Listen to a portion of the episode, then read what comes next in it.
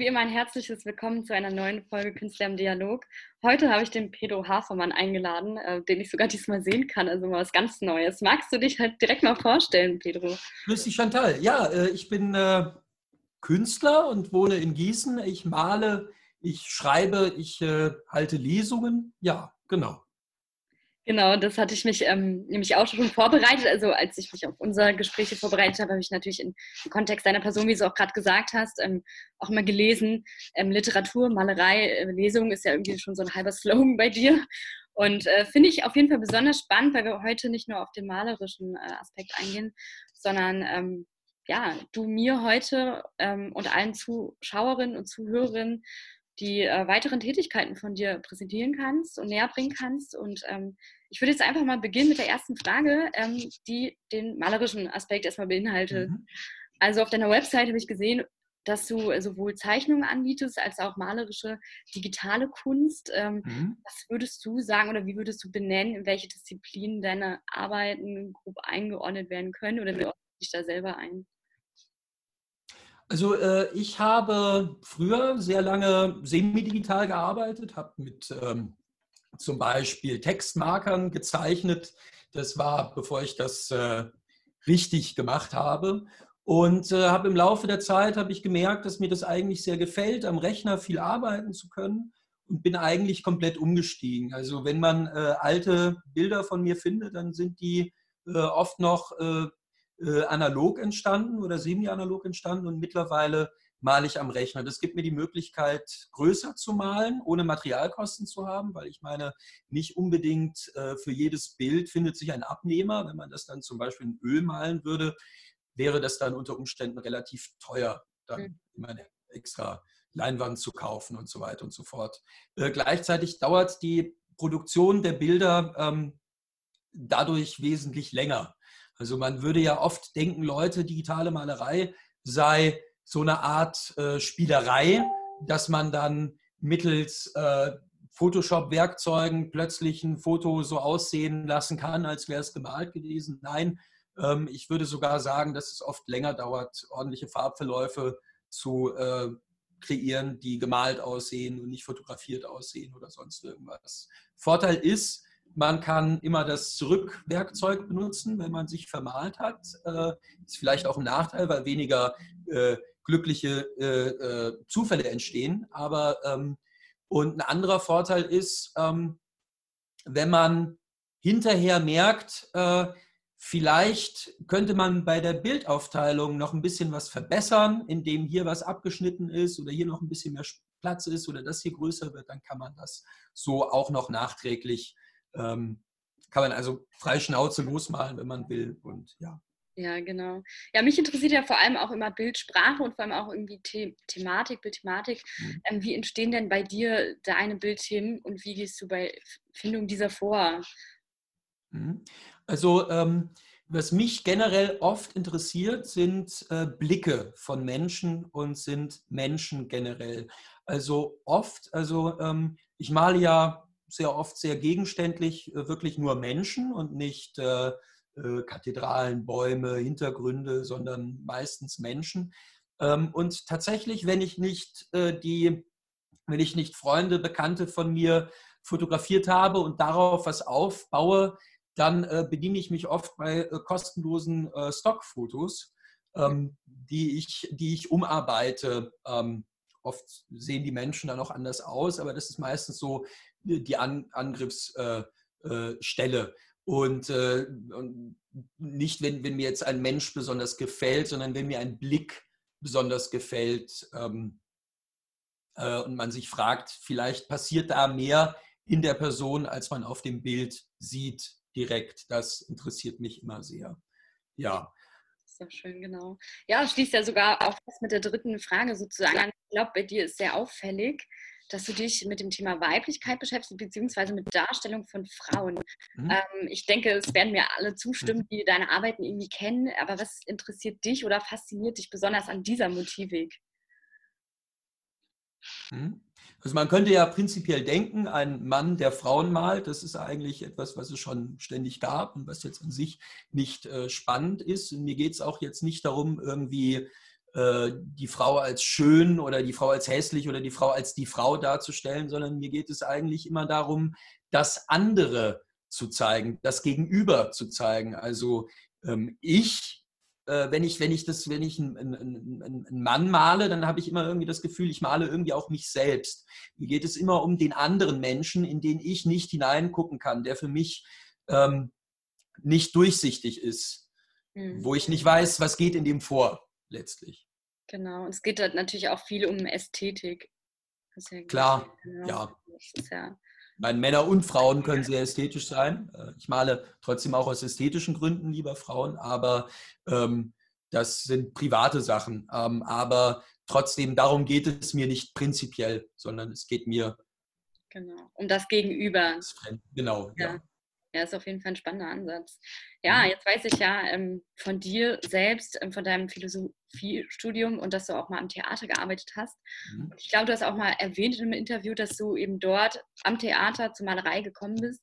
Mhm. Und würdest du jetzt sagen, dass Theater und auch die Uni sozusagen zu den wichtigsten Stationen deiner künstlerischen beruflichen Tätigkeit ähm, sind? Und ähm, hast du da irgendwie besonders prägnante Phasen? Also das Theater war ähm, eine große Schule des Lebens auf jeden Fall, auch in Bezug auf natürlich auf Handwerk, in Bezug auf, ich mache ja auch Lesungen, äh, wie ich ja am Anfang auch gesagt habe, und wir reden da, glaube ich, auch später nochmal darüber. Es hat viel Handwerkszeug, viel auf der Bühne zu stehen, viel mit Schauspielern zu arbeiten, viel aber auch selbst schauspielerisch zu arbeiten, hat äh, mich geschult, äh, hat mich auch geschult, äh, besser in andere Menschen mich hineinversetzen zu können. Wie ich durchs Theater zum Malen gekommen ist, ähm, äh, ist eher ungewöhnlich, weil ich meine, im Theater kann man natürlich auch im Malersaal oder so arbeiten. Da wird auch viel gemalt im Theater. Ähm, aber bei mir war es mehr so, ähm, dass ich das Gefühl hatte, ich muss mehr Kunst für mich selbst schaffen. Ähm, also nur für mich, dass ich dann quasi zu Hause angefangen habe, regelmäßig zu malen, sozusagen als künstlerischen Ausgleich. Mhm. Ähm, genau. Das könnte mir im Theater passiert sein. Das hätte mir auch äh, in, in der Sparkasse, wenn ich, ich glaube nicht, dass ich da arbeiten würde, aber äh, es wäre, könnte mir dort auch passieren. So, also diese Motivation. Genau. Ähm, Studium äh, ist ähm, gerade momentan interessant, weil ich an einem Roman arbeite, wo es um äh, Menschen geht, die, also um einen Philosophieprofessor geht und einen Philosophiestudenten geht. Ähm, da hilft mir das natürlich gut, über das Thema Bescheid zu wissen, mhm. worum es geht. Aber ich würde jetzt nicht sagen, dass, also Philosophie macht mir Spaß, aber ich würde nicht sagen, dass für meine künstlerische Arbeit ähm, besonders relevant ist. Ich würde sogar sagen, dass ähm, also beide, äh, beide Arten, die Welt zu betrachten, äh, sind sehr erhellend, äh, würde ich sagen. Aber ähm, es sind zwei unterschiedliche Wege, ob Kunst oder ob äh, äh, intellektuelles Nachdenken. Und ich sehe mich, obwohl ich beides, glaube ich, kann, äh, habe ich mehr Spaß und finde es auch erkenntniserweiternder, also auch wenn ich dieses Wort jetzt ein bisschen anders verwende, ähm, äh, sich der kreativen Seite mehr zu verschreiben als der anderen. Aber das zum Beispiel ist eine große Errungenschaft aus dem Studium, das zu wissen, dass beide Wege an ihre Grenzen stoßen und man beide braucht. Ja, auf jeden Fall. Ja, ich war ja auch total überrascht. Du hast mich ja neulich zu deiner Online-Lesung mhm. eingeladen und es war für mich ähm, ja so die erste Berührung äh, mit, mit solchen, ähm, solchen Dingen. Also ich bin mich mit, mit, mit Lesungen, kenne ich mich nicht wirklich aus, mit äh, gut geschriebenen Texten zum Teil mhm. schon, aber die Art, wie sie jemand ähm, ja, vorträgt, das kannte ich jetzt nicht. Und ähm, ich meine, du hast ja auch sehr ausdrucksstark vorgetragen und dabei sehr, mhm. sehr viele Emotionen transportiert. Und jetzt würde ich einfach gerne mal von dir wissen, äh, mit welchem Impuls du denn diese Texte schreibst und was empfindest du beim Schreiben und ähm, vor allem auch beim Lesen? Mhm. Genau, also ähm, das ist ja eine, eine Frage, die in mehrere äh, Punkte zerfällt. Also zum einen war das eine Online-Lesung, wo ich aus meinem äh, Roman, an dem ich gerade arbeite, ähm, vorgelesen habe, äh, Leuperts Lügen. Mhm. Ähm, da geht es halt um diesen Philosophieprofessor, der ähm, äh, einen seiner Studenten bei sich zu Hause aufnehmen muss. Also der Student äh, hat anscheinend einen Wohnungsbrand gehabt. Mehr will ich jetzt dazu auch nicht sagen, weil über ungelegte Eier und so weiter redet man auch nicht so gerne. Das war halt eine Vorablesung daraus.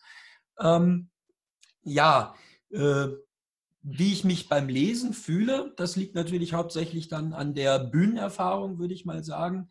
Äh, also zum einen ähm, gibt es da ein gewisses Handwerk, was man erlebt, äh, erlernt. Ich gebe ja auch generell regelmäßig Lesungen. Das ist so eine der Sachen, die ich äh, regelmäßig mache. Jetzt in der Corona-Zeit nicht so oft. Da lese ich dann meistens Werke aus der Weltliteratur. Mhm. Ähm, äh, mache ich auch auf einem YouTube-Kanal und ähm, ähm, auf meinem. Und ähm, auf jeden Fall, je besser man einen Text verinnerlicht hat, desto besser kann man ihn auch lesen, wenn man das Handwerk hat. Also ähm, ich habe das Gefühl, dass das Wichtigste, aber das liegt natürlich auch daran, dass ich in meiner Tätigkeit oft nur lese und nicht spiele, also nicht auf der Bühne agiere und so weiter, sondern mich wirklich nur auf, auf die Sprache konzentriere. Ähm, je besser man einen Text verstanden hat, worum geht es in den Figuren, was ist jetzt gerade das, was verhandelt wird, ähm, was ist jetzt auch der Sinn, dass da dieses Wort steht und nicht ein anderes, dann kann man den Text besonders gut vorlesen und äh, als Autor ähm, sollte man das eigentlich hoffentlich wissen, warum da ein Wort steht und warum nicht. Ähm, deswegen sind oft auch Autorenlesungen äh, von äh, AutorInnenlesungen, auch von AutorInnen, die vielleicht äh, keine Schauspielausbildung haben, oft sehr, also habe ich auch nicht, äh, aber äh, oft sehr interessant, äh, weil auch wenn das da nicht perfekt gelesen wird, oft viel Seele und was die Menschen beschäftigt hat, herauskommt. Ähm, ist aber auch nicht immer so. Also es gibt auch AutorInnenlesungen, äh, die ich gehört habe, wo ich mir denke, hätte man da nicht vielleicht einen Schauspieler nehmen können, wäre vielleicht besser gewesen, aber hätte sich vielleicht nicht so gut verkaufen können. Aber wie auch immer. Ja. Ähm, beim Schreiben, was ich beim Schreiben empfinde, ähm, also mich interessieren beim Schreiben, also auch wieder wie beim Malen sind es hauptsächlich Menschen, die mich interessieren, auch oft das Gegenüber und weniger ich selbst, wobei man natürlich auch immer über sich selbst schreibt, äh, ne, zum gewissen Grad. Aber mich interessiert oft, dass fremde Menschen, die anders sind, also äh, Charaktere, die an Problemen leiden, die ich nicht kenne. Zum Beispiel ist dieser äh, Professor aus dem Roman äh, ist sehr neurotisch ähm, und ähm, lügt sehr viel. Ähm, also aus Unsicherheit, aber auch aus, aus, ich meine, ich will das jetzt nicht interpretieren, bringt ja auch nichts, wenn ich irgendwas analysiere, was niemand kennt. Ähm, genau, also fremde Charaktereigenschaften, auch wenn ich lese, ist es oft so, mich interessiert, einen Einblick zu bekommen in Menschen, die anders sind als ich, sodass ich sie vorstellen kann und äh, aus ihnen heraus denken kann. Das interessiert mich auch beim Schreiben. Und so ist es dann toll, Gefühle verstehen, vielleicht sogar nachempfinden zu können, die man nicht selbst hat, kennt. Ja, auf jeden Fall. Und äh, deinen YouTube-Kanal hättest du kurz angesprochen. Also da mhm. hast du dann zum Teil ähm, auch ganze Lesungen oder nur mhm. Ausschnitte? Oder wie, wie ähm, teilt sich das bei dir auf? Mhm. Also äh, es gibt einige Satire-Videos, also auch wenn man jetzt nicht Literatur mag, aber man irgendwie darüber lachen will, dass ich äh, peinliche Sachen mache, dann findet man das da auch. Ähm, äh, zum anderen habe ich halt Lesungen oft von Kurzgeschichten, die habe ich dann ungekürzt äh, drin. Mhm. Ähm, äh, äh, auf, auf, aus der Weltliteratur, also von, von bekannteren Autor, AutorInnen, ähm, auch sehr viele weibliche Autorinnen sind mir auch, ist mir auch wichtig, auch das äh, dabei zu haben, weil äh, ich meine, wenn ich mir meinen Bücherschrank angucke, stelle ich fest, ähm, äh, nur jedes äh, zehnte Buch ist von einer Frau geschrieben. Das finde ich oft sehr schade. Ich versuche das ein wenig zu erhöhen. Ähm, und äh, vor allen Dingen, man, man merkt ja auch immer wieder, wie, also selbst, selbst äh, vor, vor 200 Jahren oder so, was für tolle Autor, Autorinnen, jetzt, ist, jetzt muss jetzt, ich nicht die genau. Pause setzen, ja, da, da drin sind. Ähm, und ja, also vollständige Kurzgeschichten ähm, und teilweise, also auch, äh, ich, ich gebe ja auch Live-Lesungen äh, quasi vor Publikum, jetzt momentan nicht vor Publikum. Ähm, wo ich dann riesige Bücher teilweise auch, äh, also Das kann ich auch empfehlen. Das ist eines meiner Lieblingsbücher. Marcel Proust auf der Suche nach der verlorenen Zeit. Das ist ein bisschen dick. Augenblick, das hatte ich jetzt nicht geplant, dass ich das raushole.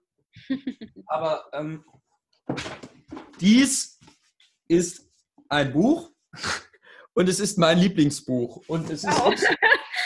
ähm, und es ist ein Buch, was mich sehr viel gelehrt hat über Menschen, über andere Menschen, über das Leben zu lieben und die kleinen Sachen zu lieben. Äh, kleine Beschreibung äh, mit, mit, mit, mit Zärtlichkeit irgendwie, keine Ahnung, eine Weißdornhecke anzugucken ähm, und Menschen zu verstehen, die ganz anders sind als man selbst. Und äh, das, wenn man das liest, braucht das mindestens ein halbes Jahr, bis man das gelesen hat. Ich habe das aber tatsächlich auch in äh, zwei Stunden zusammengefasst, so dass man einen groben zusammen, äh, also so, dass man nicht beim Hören das Gefühl hat, hier fehlt was. Mhm. Ähm, aber ich würde trotzdem sagen, da fehlt einiges, weil jeder einzelne Satz daraus ist kostbar, würde ich behaupten. Aber da kann man mal, wenn einem, wenn man da mal reinschnuppern will, kann man, kann man da gerne reinhören. Gilt auch als einer der Jahrhundertromane, aber auf sowas gebe ich, gebe ich wenig. Es ist genau. wirklich einfach ein schönes Buch. Wunderbar. Ja, und äh, YouTube-Kanal Pedro liest, Pedro Hafermann, was gebe ich ein? Was geben die mhm. anderen ein? Pedro Hafermann liest. Ich glaube, wenn man nur Pedro Hafermann eingibt, dann müsste man es auch finden. Also wenn man jetzt weiß, wie man Pedro Hafermann schreibt und nicht, wie man weiß, und wenn man nicht weiß, wie man lesen schreibt oder liest, schreibt, besser gesagt, dann reicht auch mein Name. Ja. Werde zur Sicherheit einfach nochmal verlinken und äh, unten drunter ja. schreiben, dann kann auch nichts mehr schiefgehen und dann sollte man auch deinen Namen schreiben und lesen können. Mhm. ja, ähm, pass auf, du hast in deiner Online-Lesung noch ähm, erzählt, ähm, ich glaube, es war relativ äh, kurz erwähnt sogar, mhm. äh, dass du äh, zum Teil ähm, die Texte auch jemandem widmest. Ähm, gilt das Gleiche für deine malerischen Arbeiten auch oder äh, war das jetzt nur ein Einzelfall an, an Text, den du erwähnt hattest? Das war in dem Fall ein Einzelfall. Also ich habe äh, bei dieser Lesung habe ich auch einen Text am, am Anfang äh, vorgelesen, bevor ich aus meinem Roman vorgelesen habe, einen abgeschlossenen Text, eine kleine Kurzgeschichte, die ich meiner Großmutter gewidmet hatte. Ähm, äh, wo also eine Figur, die sehr ähnlich ist wie meine Großmutter, auftaucht. Ähm, und ähm, das mache ich sonst selten, aber es kann natürlich sein, also manchmal schenke ich auch Freundinnen und Freunden von mir ähm, Bilder, die ich von ihnen gemalt habe. Also genauso wie man Fotos voneinander macht. Ähm, so, aber meistens sind das dann nicht Bilder, ähm, wo ich wo ich, äh, äh, also die Bilder, die ich verschenke, sind dann meistens jetzt nicht Bilder, an denen ich monatelang sitze, was bei den anderen durchaus passieren kann, äh, weil ich halt viel, also weil ich halt eigentlich wirklich nur per Hand male und nicht irgendwelche äh, äh, Photoshop-Tricks verwende. Deswegen dauert das dann halt auch wirklich ewig lange. Und ähm, man kann da sicherlich im Workflow einiges vereinfachen, aber das macht es halt handgemachter, würde ich mal sagen. Ähm, und wenn ich jetzt aber ein Bild auch mache von Menschen, die ich kenne, aber jetzt nicht für sie, dann ähm, äh, löst sich das auch von den Personen selbst. Also dann ist es gerade nicht gewidmet. Ja. Ja, sehr spannend. Ja, um nochmal so, so auf die Fragen wieder zurückzukommen. Also ich mische ja mhm. hier so ein bisschen durch zwischen äh, mhm. Lesung und äh, Malerei und ähm, jetzt gehen wir kurz nochmal auf die Texte ähm, und kurzes Stichwort äh, Studium Philosophie, also philosophische Fragen. Mhm. Ähm, würdest du sagen, dass du die auch in deinen Texten irgendwo bearbeitest? Ich meine, klar, jetzt ähm, aufgrund mhm. deines Romans, was du erzählt hast mit dem, dem Professor, ähm, ist es vielleicht durchaus denkbar, aber würdest du auch generell sagen, ohne dass du es richtig benennen würdest, dass diese Philosophie einen Einfluss in den Texten hat und ähm, dann wieder doch zurückgesprungen auf die Malerei, ob diese philosophischen Fragen eventuell auch in deiner Malerei, mhm. ja, also gehst du dort auch auf diese Angebote ein oder ähm, ja, mhm. machst du das? Also, ja, also prinzipiell, äh, so generell würde ich erstmal als schnelle Antwort sagen, ja. Ähm, genauer reingeguckt. Ähm, äh, das Allerwichtigste für mich äh, im Schreiben, im Malen ist es wahrscheinlich mehr das Ästhetische, das im Vordergrund steht, aber im Schreiben ist es, ähm, ist es Psychologie. Psychologie ist viel mehr interessant, was es in den, in den Figuren vorgeht, als irgendwelche überbordenden äh, Gedankengebäude. Aber äh, selbstverständlich. Äh, ich glaube auch der erste, äh, der ist unveröffentlicht, aber der erste Roman, den ich fertig geschrieben habe, der ist auch ein Thesenroman, wo es tatsächlich auch um, um äh, wenn man so will, um, um äh, philosophische Fragen geht, wo ein Tag mehrmals abläuft, ähnlich wie das bei dem Film Lola Rent auch ist. Ähm, und wo es auch um Fragen geht wie, was ist Glück und wie verhält man sich richtig und so weiter und so fort. Das sind natürlich, ich würde mal sagen, dass auch, also, nee, ich hätte jetzt fast gesagt, ich würde sagen, in jeder guten Literatur werden solche Fragen gestellt, aber das ist schwachsinnig. Also, wer bin ich, über die Literatur als Ganze zu urteilen? Niemand. Ähm, äh, mich interessiert es immer, wenn ein Text mich auf mich selbst zurückwirft. Gleichzeitig, wenn er mir Lebensräume von anderen Menschen zeigt, äh, aber gleichzeitig, wenn diese auf, äh, wenn, wenn mich das vor Fragen stellt, ähm, äh, der täglichen Lebensführung oder des, des Überbaus, äh, wo man sich ertappt fühlt oder wo man irgendwie Menschen besser versteht. Ähm, äh, ich würde immer sagen, Philosophie in einem Roman, den ich schreibe, sollte ähm, Beiwerk sein. Man sollte den Roman gut verstehen können. Äh, er sollte vor allen Dingen spannend sein. Ich sage immer, gute Literatur soll sein wie eine Zigarette. Das Papier muss zwischen deinen Fingern brennen.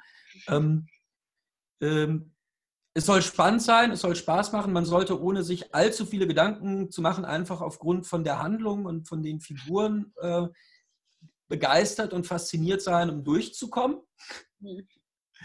Äh, sollte aber auch den doppelten Boden haben, dass wenn man es dann zweimal liest oder dreimal vielleicht sogar, oder äh, dass man etwas über sich lernen kann oder respektive Fragen neu stellt. Antworten geben ist immer ganz doof und ähm, Philosophie versucht ja, Fragen zu beantworten. Ähm, versucht, weil es oft nicht gelingt, gerade in der Ethik. Ähm, da gibt es ja kein kein in Stein gemeißeltes richtig und falsch, was man auf jeden Fall nicht messen kann, wie man das äh, in der Physik kann oder was weiß ich. Ähm, deswegen werden das immer offene Fragen bleiben und das ist toll. Und offene Fragen gibt es hoffentlich auch in dem, was ich schreibe. Und in der Malerei auch. Also und glaub, in der Malerei sowieso. Da ist es dann hauptsächlich halt so, dass, dass äh, das Ich und das Gegenüber und so, dazu hatte ich auch schon ein bisschen was gesagt. Genau. Ja, dann komme ich jetzt zur abschließenden Frage. Und zwar, ähm, ich habe dich in meiner ursprünglichen Anmoderation tatsächlich ja. liebevoll den Gießener oder das Gießener Allround-Talent äh, genannt, irgendwie so. Und ähm, ja. äh, du machst ja ziemlich viel. Also, wir haben das ja jetzt schon mal gehört. Literatur, Malerei, Lesung haben wir schon gehört. Ähm, bisschen Musik, aber sehr wenig und auch sehr schlecht, aber auch das kommt vor, ja. Viele Seiten, genau. Und ähm, weil du dich ja sehr vielen Disziplinen bedienst, sag ich jetzt mal. Und ähm, würdest du selber sagen, bist du einfach nur Künstler oder hast du selber einen Begriff dafür? Oder? Hm. Ähm, ich, ich bevorzuge, ähm, äh, ich, ich, um es mal mit, mit Adalbert Stifter zu sagen, ähm, ich bin doch im Grunde nur ein gewöhnlicher Fußreisender. Ähm, das, das würde ich so als Selbstbeschreibung äh, sagen, weil ich, äh, ich habe keinen Führerschein, ich habe auch kein Fahrrad, ich äh, laufe am liebsten überall hin. Das hat jetzt mit Kunst an sich wenig zu tun, ähm, aber das ist so das, was ich so als Selbstbeschreibung nutzen würde. ich verwende den Begriff Künstler auch für mich selbst, aber ähm, ich finde, das hat immer so was Hochtrabendes, so mhm. Künstler. Ich äh, war früher immer so leicht elitistisch im Denken, so nur Klassiker lesen und so. Und ich habe äh, in den letzten fünf oder zehn Jahren habe ich versucht, mich ganz davon zu verabschieden. Und äh, ich, ich habe immer Misstrauen vor Leuten, die irgendwas darauf geben, dass sie irgendwas gelesen haben oder irgendjemand sind. Ähm, je bodenständiger, desto lieber ist mir das. Deswegen, ich bin Fußreisender. Das ist doch wunderbar. Damit schließt du unseren wundervollen Austausch hier ab. Also ich erstmal vielen lieben Dank, dass du dir die Zeit genommen hast, dass du auch Interesse hast und mit mir so einen Austausch gegangen bist. Das ist total interessant, weil ich, wie gesagt, auch immer bei jedem äh, Gespräch selber für mich ähm, lerne oder auch mhm. Sachen äh, für mich entdecke, die ich so vielleicht gar nicht kenne oder die ich aus dem kunsthistorischen Studium auch so niemals kennenlernen werde. Ja, und deswegen ähm, an meine ganzen äh, Zuschauerinnen diesmal auch und Zuhörerinnen, schaut euch, hört euch das an. Ähm, Apple Podcast, äh, Spotify bin ich, bei Instagram TV wie immer jeden Mittwoch um 19 Uhr. Und ähm, genau, dich werde ich dann überall verlinken, dass wir auch den Rest noch von dir bewundern können. Und damit verabschiede ich mich ins Wochenende. Ich hatte viel Spaß. Es war ein tolles Interview. Gerne wieder. Ja. Dankeschön.